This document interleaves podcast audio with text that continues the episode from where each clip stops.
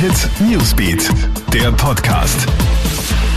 Guten Morgen, ich bin Clara Jirovetz und das sind die wichtigsten Infos für deinen Start in den Samstag.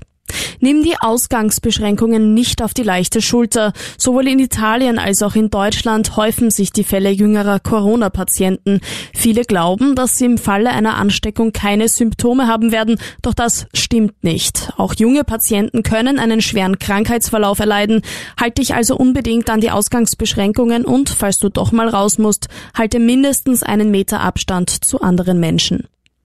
Nein, wir werden Ostern nicht verschieben. Das hat der Vatikan nun bekannt gegeben. Trotz der weltweiten Corona-Krise werde das Osterfest wie geplant am 12. April stattfinden. Papst Franziskus wird aber auf die traditionelle Fußwaschung am Gründonnerstag verzichten. China meldet bereits den dritten Tag in Folge keine Neuinfizierten im Inland. Allerdings hat die Zahl der Infizierten, die aus dem Ausland eingereist sind, um 41 zugenommen. Entwarnung gibt es zwar noch keine, insgesamt sind in China über 81.000 Fälle bekannt, aber die Wirtschaft scheint sich dort langsam wieder zu normalisieren und viele Mitarbeiter sollen schon wieder an ihre Arbeitsplätze zurückgekehrt sein. Bei uns in Österreich ist die Zahl der bestätigten Fälle inzwischen auf 2649 geklettert. Todesfälle wurden hier bisher elf gemeldet.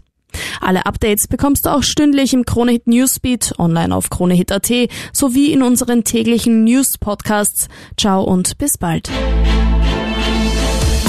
Kronehit Newsbeat, der Podcast.